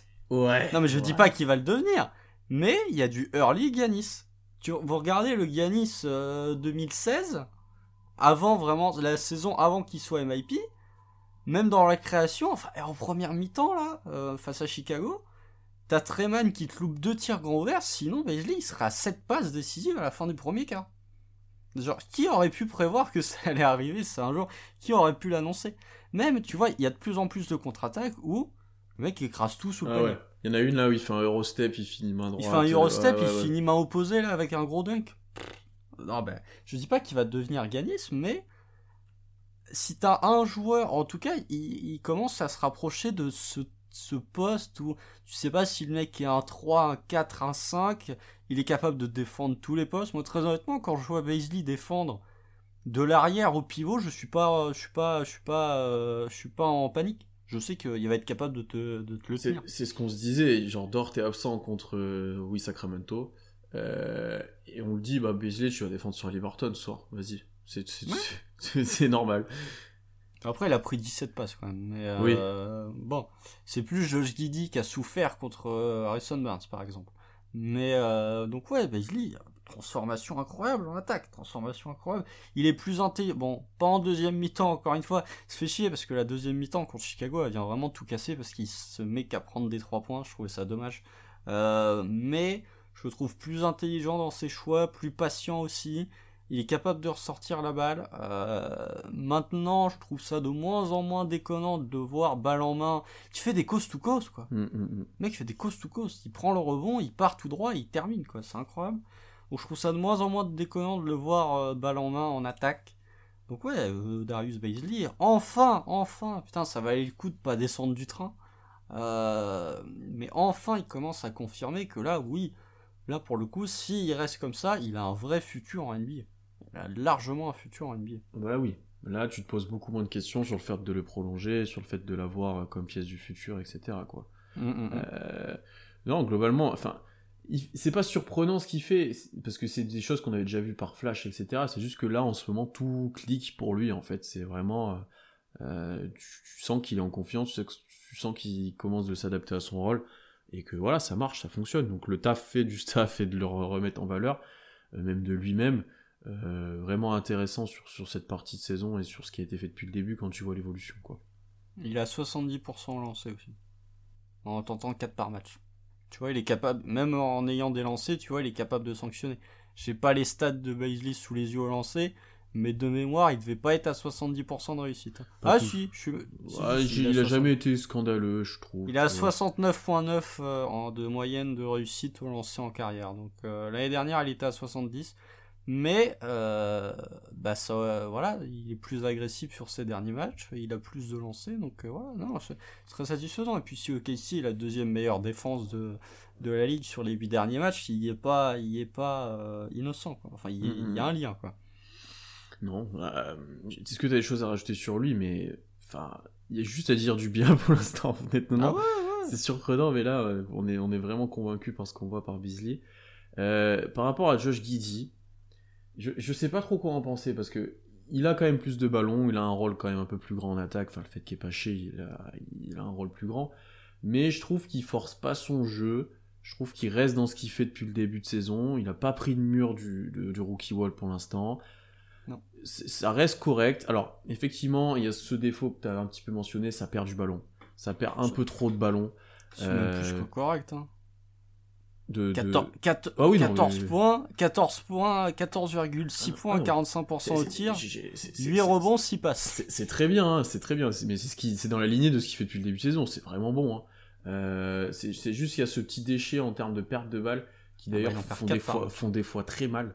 Euh, c'est du dribble, c'est des passes pas assurées, euh, c'est voilà, des trucs un peu bêtes parfois où il peut encore progresser et qui a été un, un petit peu accentué, je pense, sur les derniers matchs pour le coup. mais tu vois, je suis convaincu de son progrès même déjà au cercle. Euh, le toucher commence de, de, venir plus en plus là près du cercle pour finir. Euh, comment se protéger avec son corps sans être forcément très athlétique et voilà et de se servir de sa taille, c'est de mieux en mieux. Euh, le tir, bon, c'est un peu. Ah, le tir là ces derniers temps c'est compliqué. Hein. Il a 22%. C'est vraiment par série quoi. Il y a des moments il va les mettre, des moments il va pas du tout les mettre. Voilà. Donc ça, de ce que j'ai vu, euh, c'est quelqu'un de la commu qui l'a souligné, je sais plus qui c'est. Euh, si tu écoutes, euh, tu te reconnaîtras. apparemment, cet été, il va travailler la mécanique de shoot. il peut, il peut, il peut. pour essayer. Bah ouais, ouais, mais, bah, franchement, son taf de l'intersaison, globalement, qu'est-ce qu'il a d'autre à faire? Améliorer un peu le handle, si c'est pas facile d'améliorer le handle quand t'as 19 ans. mais essayer de le perfectionner un petit peu et changer la mécanique de shoot. Mais alors après, il est à 22% à 3 points, ok. Par contre, il a 90% au lancer. Ouais, ça c'est Ça, c'est en progression. Hum, hum, hum. Et il en a de plus en plus. Déjà, s'il met les lancers, euh, ça sera toujours mieux qu'un autre Australien. non, mais globalement, euh, encore une fois, c'est intéressant ce qu'il montre. Son usage a un petit peu augmenté, mais pas de manière folle. Euh, ça montre bien qu'il reste quand même dans son rôle. Et toi, je sais que tu vas vouloir parler de son temps de jeu et autres. Je, sais, je le sais, je vais te laisser la parole. Ah, tu veux qu'on en parle maintenant? Ah bah, de toute façon, on va parler de Vidi, donc autant parler de, son temps de jeu. Ouais, bah, mais en fait, c'est un coup de gueule euh, qui, qui s'étend euh, plus qu'à Josh Giddy. C'est euh, l'utilisation des joueurs en NBA depuis maintenant 5-6 ans. Josh Giddy, sur les 8 derniers matchs, il joue 32 minutes. ça a été plus ou moins... Non, ça m'a même été carrément dit que Marc Delino voulait conserver Josh Giddy autour des 30 minutes. Et moi, en fait, je, je comprends pas. Il y a un moment, je sais que Josh Giddy a 19 ans, que les rookie wall, il y en a plein qui le prennent, que voilà, on fait attention, les blessures, etc., etc. Mais il y a un moment où faut, faut, arrêter. Josh Giddy, il faut le faire jouer 35 minutes. Il faut le faire jouer. C'est pas le mec en plus qui se, qui se repose le plus sur son physique. Tu vois, si c'était un rookie ultra athlétique, genre, si t'avais eu euh, Russell Westbrook en tant que rookie, bon, je veux bien comprendre que tu le limites à 30 minutes parce que le mec, c'est tellement une boule d'énergie que bon, faut qu'il se repose. Je dis c'est quand même un mec qui va rarement te faire des grands sprints. C'est un mec plutôt posé. Moi, franchement, l'utilisation des minutes en NBA est un truc que je ne comprends pas. Je, ne comprends pas. Il y a que les Nets. Bon, bah tant pis, puisqu'ils sont tous cassés. Il y a que les Nets qui, et un petit peu les Raptors aussi, qui, qui, qui se reposent sur leur titulaire, alors qu'il y a 15 ans, les mecs jouaient tous 40 minutes, quoi. Et il y a 15 ans, ça jouait plus physique. C'est- Ils avaient pas les mêmes c'est pas installations. tu peux, ça, 15 ans, ça jouait plus physique, c'était beaucoup moins athlétique le jeu, c'était beaucoup moins de fric, Ah, tu, beaucoup- tu c'est pas prenais quand même plus de coups, hein, je suis désolé, ça jouait plus dur. Tu peux pas dire que ça jouait moins, ça c'est jouait pas moins du dur. tout la même chose, joue, c'est pas du Bah, tout la même chose. Tu peux toujours pas est-il- comparer ça. Bah, toujours est-il qu'il y a 15 ans, euh, il y avait moins de back-to-back. Enfin, euh, non, il y a 15 ans, il y avait plus de back-to-back, justement. Ils avaient pas les mêmes installations, euh, ils avaient pas le même euh, coaching staff derrière, etc. Et les mecs jouaient, quoi. Donc, je, ne comprends pas, euh, très honnêtement. Et pour Josh Giddy, voilà, franchement, le mec joue 30 minutes par match. 30 minutes par match, quoi. Enfin, il y a un moment où 30 minutes, c'est c'est vraiment, c'est pas beaucoup. Vous regardez, même les rookies à l'heure actuelle, chez d'autres rookies, euh, joue pas loin de 35 minutes, euh, Scotty Barnes joue pas loin de 35 minutes, euh, Evan Mobley joue pas loin de 35 minutes. Il y a un moment, on parlait en off du fait que euh, Josh Giddy, il y avait des gens qui préféraient, qui préféraient mettre Herb Jones devant Josh Giddy dans la course au Roy, alors que Josh Giddy a gagné tous les rookies du mois. Bizarrement, c'est pas Herb Jones qui les a gagnés. Il y a un moment où ça ne t'aide pas dans la course au Roy. Alors bien évidemment, c'est pas l'objectif principal. Le but c'est de garder tes joueurs en bonne santé, mais on en reviendra sur ça quand on parlera d'un autre joueur. Euh, je trouve que c'est plus intéressant en fait pour le futur d'avoir un Josh Giddy qui joue 35 minutes et qui fait des erreurs, plutôt que d'avoir des joueurs qui jouent 25 minutes et tu sais que dans deux ans ils auront plus un seul temps de jeu.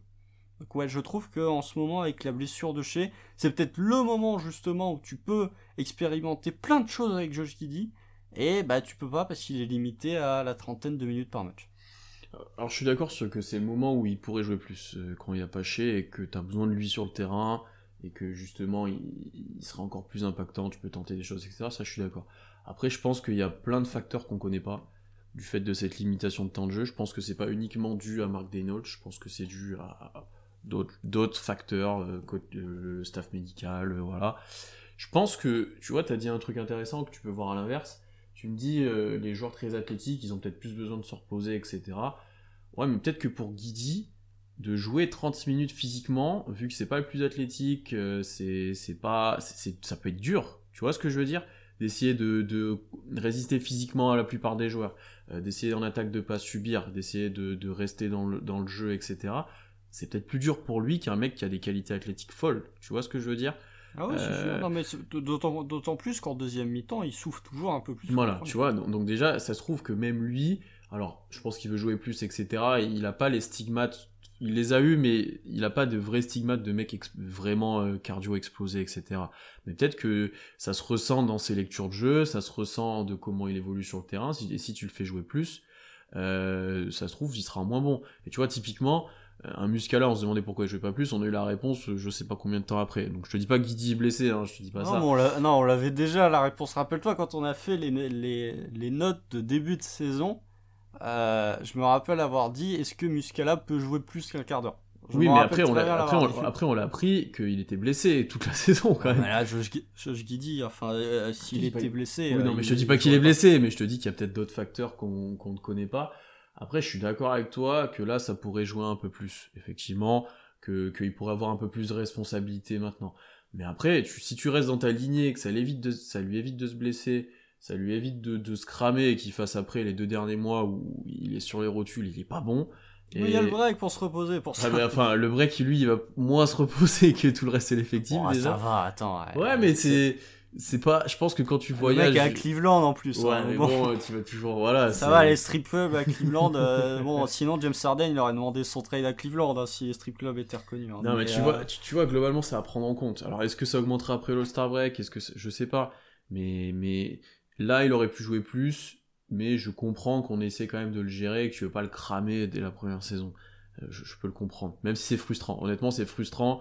Euh, ben voilà, comme tu l'as dit, il y a des quatrièmes cartons où, bah, du coup, avec cette, cette règle-là. Ouais, avec cette règle-là, il, est- il reste sur le banc alors que bon bah voilà, il aurait pu jouer plus. euh, voilà, c'est- dommage, c'est dommage, vraiment. cette, cette nuit, franchement, je suis pas loin de dire qu'on perd le match euh, parce qu'on le fait sortir en milieu de quatrième carton.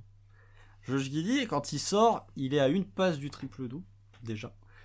Tu sens que quand il revient, il cherche la passe. Ça se voit, Mm, des mm, mm, kilomètres qu'il cherche la passe. Euh, et les deux minutes où Josh Giddy est pas là, c'est les minutes où on prend un run, quoi. Moment où il sort, je crois qu'OKC est devant. Au moment où il revient, on doit être à moins 4. Bah, ça fait la différence dans un match. Alors, je sais, il avait joué tout le, tout le carton euh, avant. Mais en fait, j'aime vraiment pas, ça je l'ai déjà dit il y a deux semaines, ou même euh, quand on a fait le pod sur les rookies, j'aime vraiment pas le fait que à 5 minutes de la fin, ton meilleur créateur n'est pas sur le parquet. Franchement, je préfère qu'il joue pas genre les deux premières minutes du quatrième quart et qu'on rentre et qu'il fasse les dix dernières plutôt que de faire les six premières minutes du carton. Il joue pas pendant 3 minutes et il te fait les trois dernières. C'est après c'est une question euh, subjective. Euh, je pense que Marc Delnot n'est pas d'accord avec moi, mais euh, je, je, ne comprends pas le fait que dans une équipe qui galère autant offensivement, à 5 minutes de la fin, ton meilleur créateur n'est pas sur parquet. Mais, mais ça, ça, ça vient juste de la limitation qui est imposée. honnêtement. Ouais, hein. quoique en début de saison, c'était déjà un peu le cas aussi. Hein. Ouais, mais parce qu'il y avait déjà la limitation, je pense. Il a jamais joué plus de 30 minutes. Hein. Ah si Ah, je suis pas. Il a rarement joué 35, hein. Ah si ah, Attends, je suis pas d'accord. Ah, je pense pas, moi. Je vais te retrouver ça. Josh Giddy, alors, attends. 31 minutes par match euh, de moyenne. Il y a ah, il n'y en a pas beaucoup. Hein. Il y a 15 matchs où il joue 33 minutes. sur ça, c'est très peu. Hein. Et il y a 7 matchs où il joue euh, plus de. Ouais, allez, 9. Il y a 9 matchs où il joue euh, plus de 35 minutes. Après, tu vois, là, ces derniers temps, 37 euh, à Sacramento, 35 à Portland, 36 contre Dallas, 39 contre Indiana. Ouais, mais Dallas, il y a 5 minutes d'overtime. Oui, oui, bien sûr. Mais tu vois, il y a eu des matchs où il a joué plus quand même. Quand même Indiana, il y a 5 minutes d'overtime aussi. 32 hier en soi. Ouais, bah, parce qu'il en joue 23 le soir précédent aussi. Donc, mm, mm, euh, mm. Mais ouais, donc euh, franchement, vous regardez, voilà, c'est juste. Je trouve ça dommage parce que, euh, bah ouais, comme j'ai dit, c'est le moment. Tu vois, le match, bon, à Toronto, il y a, y a mais il est pas mauvais. Et pourtant, il joue que 28 minutes. Donc bon, je trouve ça dommage parce que c'est vraiment le moment où tu peux lui faire tester des trucs. C'est pas son plus mauvais stretch. Très honnêtement, offensivement, c'est peut-être même son meilleur. Hein. Il, y a, son carrière high contre Sacramento notamment. Euh, où il est très très bon contre Sacramento. Euh, mais euh, c'est l'un de ses meilleurs stretch en termes de, création individuelle. Peut-être pas en termes de shooting, mais il arrive quand même beaucoup plus à avoir des accès au cercle. Il a beaucoup plus de lancers qu'en début de saison, ce qui est pas compliqué. Je trouve ça dommage de, de, limiter. Franchement, il pourrait jouer 34 minutes. Est-ce que ça, est-ce qu'il serait carbo? Non. Mais par contre, avoir 4 minutes en plus de Josh Giddy sur un parquet, ça pourrait faire du bien et à lui et à OKC. Euh, on va parler juste un petit mot de Ludort, c'est peut-être pas celui sur lequel on va passer le plus de temps. Lui, pour le coup, il a pris en charge le scoring depuis que je suis plus là. 22 euh, points de moyenne, 41% tir, 36% quand même à 3 points en 9 tentatives par match sur les 8 derniers matchs. Il met dedans. Euh, pour le coup, lui... les tirs sont pas bons. Alors que les tirs, ouais, honnêtement, c'est pas des tirs simples. pas de pas dans la pas de création par contre pour Lou. vraiment assist ratio assist turnover négatif. Euh, son usage a augmenté sur les derniers matchs de 23 à 28. Mais. Étonnant. Étonnant. Mais honnêtement, de ce qu'il montre en termes de scoring pur, puisque c'est ce qui, ce ce qu'il est maintenant, là, actuellement, c'est le scoreur d'OKC numéro 1. Euh, il y a quand même de la diversité. Tu vois, on a des tirs compliqués, des pull-ups. Euh, il y avait même un flotteur le dernier match, j'étais assez surpris. les finitions au cercle, c'est quand même bien mieux qu'avant. Alors, on en a parlé il y a deux semaines c'est pas son rôle dans le futur, il aura pas autant le ballon, il aura pas autant de responsabilités offensives, mais lui il profite de ça pour se développer, ça peut ce sera pas négatif quoi de, de, qu'il soit capable de faire ça dans, une moindre mesure, je pense, tu vois.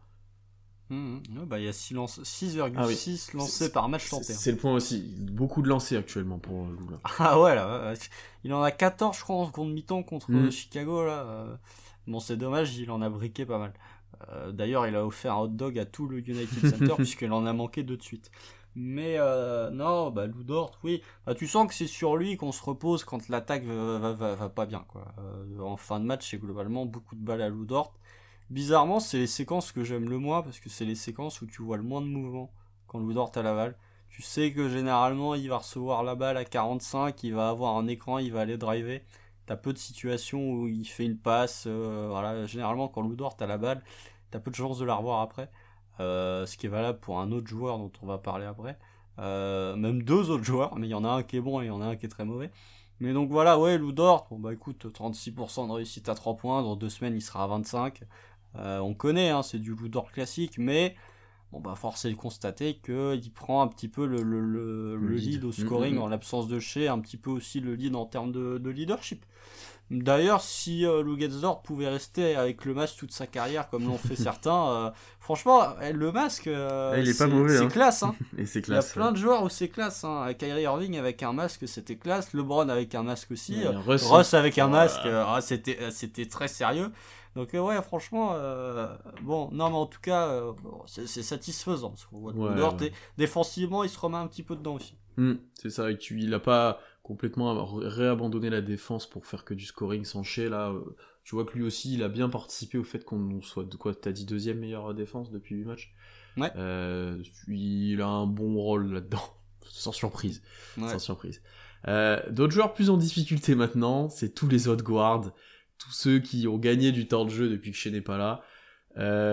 parlons quand même de Treman qui start à la place de Shea. Il y a eu des matchs intéressants, il y a eu un match à 30, 29 points, pas 30 justement. Euh, ah, il a manqué un lancer. Il a manqué un lancer. Euh, il a plus de ballons, il est bien plus agressif qu'avant. Tu vois qu'il a carte blanche sur les tirs. Après, il met pas dedans. Euh, ah, c'est dur. Hein. Il met vraiment pas dedans. 32% à 3 points et 30% au tir là depuis 8 matchs. Pas de création pour les autres, ça je pense qu'on a parlé toi et moi, et moi c'est un point où je suis pas satisfait de lui pour l'instant, c'est qu'il crée pas pour les autres. mais je pense 3% à 3 points, c'est pas si mal. Hein. Ouais, mais c'est qu'il met les catch and shoot et qu'il était à un haut pourcentage avant, mais ça baisse là depuis quelques temps, je pense.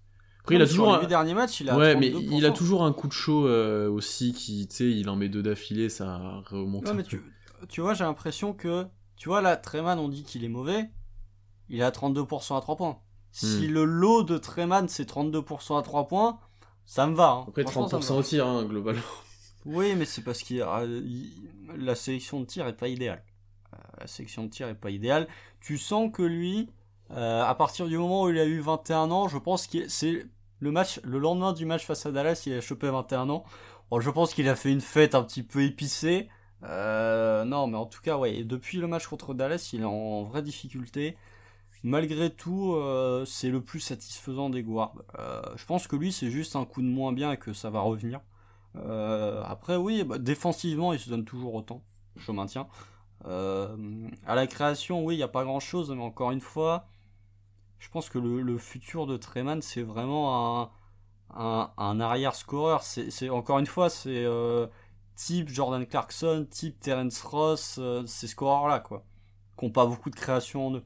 Donc, euh, mais en défendant, ce qui est quand même le principal défaut des deux joueurs que je viens de citer. Oui, un, petit coup de moins bien, ça c'est sûr, je vais pas dire le contraire, il est mauvais, mais un petit peu d'indulgence parce que euh, c'est son premier vrai coup de moins bien euh, de la saison, quasiment, j'ai envie de te dire. Et que, euh, globalement, si c'est le, lot de Treman, ça me rend quand même assez confiant pour le futur. Si genre ça c'est son plancher, ouais. Ah, ça va. Après t'as toujours de la création de tir qui est élite sur les step back et tout. T'as as, quand même un joueur je pense qu'il a peur de rien, tu vois, il y a un moment il va se faire plancher par Embiid et il va y retourner derrière, il va réussir à marquer, tu vois. Même sur les drives et sur les crosses, il arrive à faire des différences. Ça c'est même par flash, ça c'est intéressant ce qu'on voit. Après effectivement, euh, faut qu'il mette dedans quoi, ça serait bien et là, actuellement il le fait pas. Mais s'il fait la même chose en mettant un peu plus dedans, comme tu as dit, si 32% c'est son bas, bon ok. Mais il faudra qu'il shoot mieux, tu vois. Mais et je, et je pense même, tu vois, c'est ce que je me suis noté, c'est que c'est important qu'il tire et qu'il soit sur le terrain, même s'il loupe, en termes de menace, tu vois. Euh, parce que lui, les défenses. En termes de formateur aussi. Oui, oui. Ouais, mais tu vois, mais lui, les défenses vont un peu plus le surveiller. Il est capable de faire des choses balle en main, etc. T'as besoin de lui, tu vois. Surtout sans tu t'as besoin de lui, je pense, sur le terrain euh, offensivement. Pour ça qu'il joue que 28 minutes par match, mais. Euh, c'est déjà pas mal 28 en vrai. Hein. Après, parce que en plus, il a été sanctionné 2-3 fins de carton où il était vraiment pas bon. il est plus il y a plusieurs fois où il s'est fait sortir parce qu'il était pas bon. Mais encore une fois, allez, je demande pas tout le temps. Mais est-ce qu'on pourrait avoir un match où t'as Treman genre à 36 minutes pour voir ce qu'il donne quoi? Franchement, je trouve ça. Bah après, il est pas bon, donc c'est difficile de... c'est difficile de laisser un joueur sur le terrain qui est vraiment pas bon offensivement mais euh, voir quand même, Treman, c'est quand même euh, potentiellement ton scoreur en sortie de banc du futur, sur le poste de guard. bon, bah j'aimerais bien le voir un petit peu, un petit peu, un, petit peu plus. Tu vois, est-ce que Treman a des séquences avec le vent Je sais pas Bah, il en a eu au début de saison, là moins, du coup. Non, mais là actuellement, là, actuellement, euh, moyen. Hein. Ah ouais? Genre, euh, Treman, à chaque fois, tu vois, on parlait du fait qu'il créait pas. Treman, il est toujours associé avec un autre ball euh, à côté de lui. Oui, parce, que pour, parce que pour moi, il a pas ce côté création. Tu vois Ouais, mais du coup, est-ce que est-ce qu'il peut vraiment, je parle pas de la création, mais est-ce qu'il peut vraiment s'exprimer en tant que scoreur quand t'as euh, Ty Jerome ou Josh Giddy qui, euh, ou même Logan Zort qui sont souvent balle en main? Hmm, C'est compliqué. C'est pour ça qu'il était bon catch and shoot et que c'est ça qui a été mentionné au début, c'est parce qu'il a eu ces situations-là. Après, je suis mm, mm, d'accord mm. avec toi qu'il a pas eu énormément. Euh, ça n'a pas été le ball handler numéro 1 beaucoup de fois. Euh, ce qui peut l'être, je ne sais pas non plus, mais on peut pas le savoir. Pour lui, je pense. Pour les autres, c'est plus compliqué. Ouais.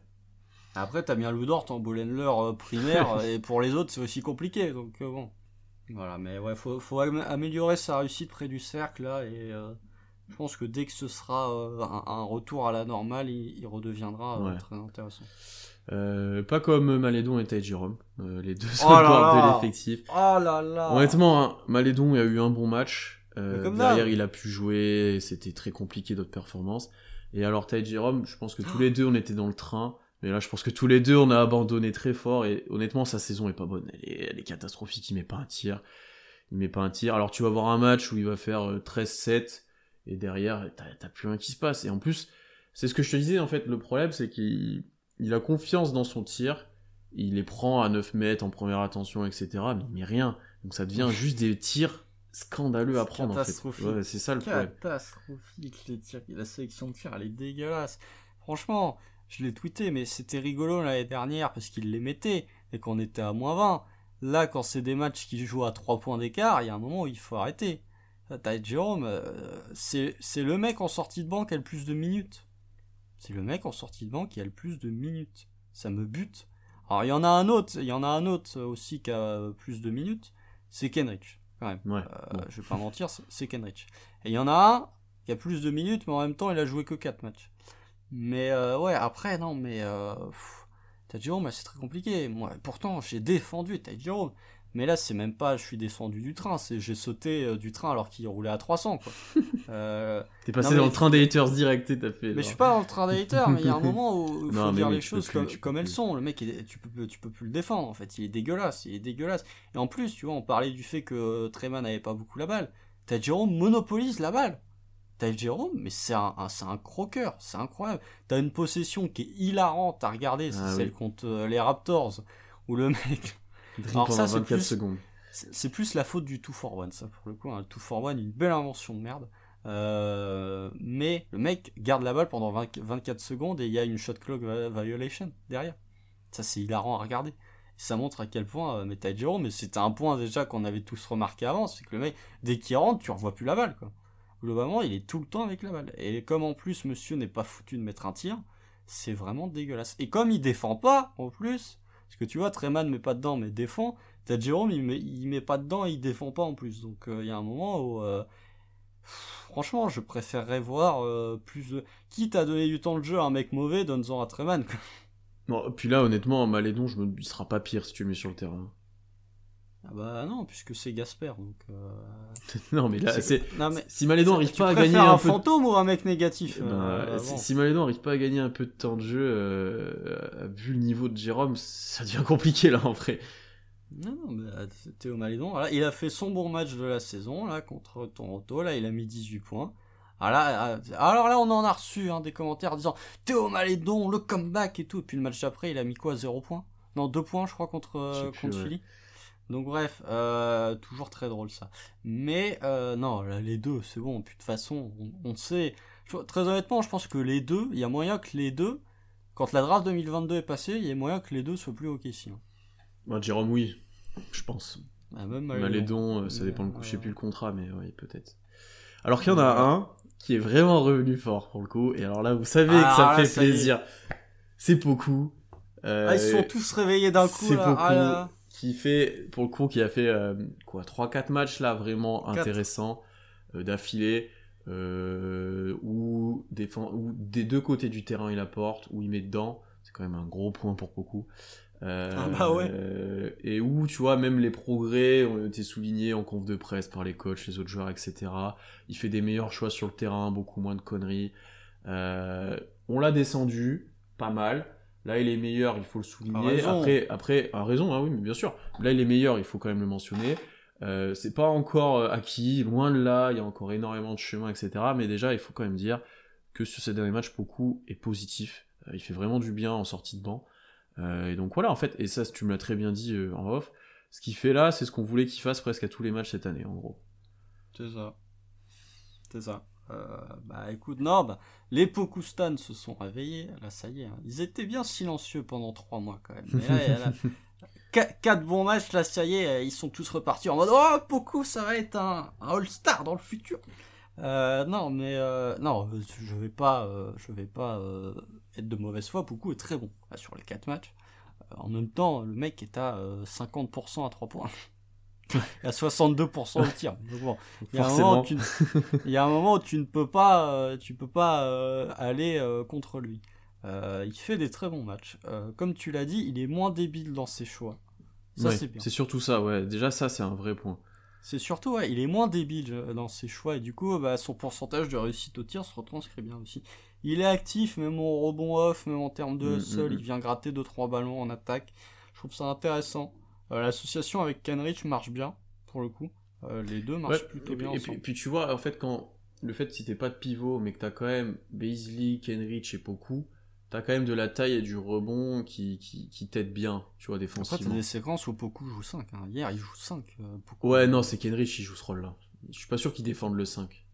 Non, non, mais en termes de taille, je veux dire. Ah oui, oui, en termes de euh, taille. Mais après, il a pas le rôle du 5. Tu vois, c'est pour ça que. Non, non, non, je sais bien, je sais bien. Mais ouais, non, il est bon, il est bon. Alors après, euh, c'est 4 matchs. Oui, c'est ça, attention. Piano. C'est 4 matchs. et c'est 4 matchs à 13 points de moyenne oui, effectivement, il est très bon beaucoup. Mais c'est quand même dommage de se dire que sur les 4 matchs que tu vois là, c'est ce que tu aurais voulu voir sur les 52 autres précédents. Mm, mm, mm. Ah, euh, si ça se trouve, si Poco nous refait le coup encore de finir euh, la saison tambour battant comme il l'a fait l'année dernière, bon bah voilà, tout le monde va être en mode euh, Poku, ça y est, c'est la renaissance.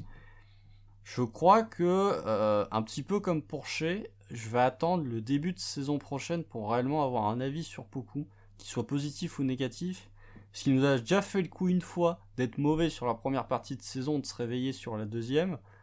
Si nous refait le coup une deuxième, va peut-être pas falloir qu'on soit dithyrambi comme on l'a peut-être été un peu euh, à l'intersaison de la saison dernière. Euh, là, il est bon, ça c'est sûr, il est bon. C'est peut-être ton meilleur joueur avec Kenrich en sortie de banc. Euh, est-ce qu'il va avoir 10 minutes à partir du moment où tout le monde sera revenu? Eh, c'est difficile. Après, il bénéficie de la blessure de Giro et de Muscala qui lui garantit quasiment une bonne vingtaine de minutes. Je pense qu'on va le refaire jouer. S'il montre là, je pense qu'on va être obligé de le refaire jouer.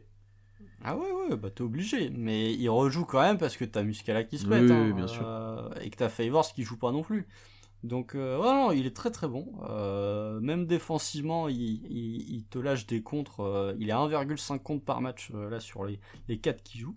Donc oui, un beaucoup c'est très satisfaisant ce qu'on voit, mais encore une fois, peut-être falloir attendre un peu avant de crier au retour du génie. Oui, c'est sûr. Mais il faut, faut, quand même le mentionner, et là, de ce qu'on voit, il y a, y a, du progrès. Un progrès à confirmer, que ça soit pas juste un, feu temporaire, mais, euh, mais, mais c'est intéressant de voir de ce qu'on voit est intéressant. Voilà. Hum, hum, hum. Euh, on va arrêter là, Constant, on a été assez complet, assez long. Euh, ce fut un plaisir de parler de cette trade deadline soporifique, mais plus de ce qui se passe sur le terrain actuellement quand même. Euh, parce que c'est ok si montre un visage un peu plus encourageant quand même ces derniers temps, mais malgré les défaites. Euh, donc voilà, abonnez-vous partout, toutes les plateformes d'écoute, YouTube, Twitch bien sûr pour pour vous louper aucun live. lâchez 5 étoiles sur Spotify, sur Apple Podcast, etc. Il y a pas mal de d'ailleurs de, 5 étoiles sur Spotify, Constant, on a plus d'une dizaine je crois. Ah bon? Ouais.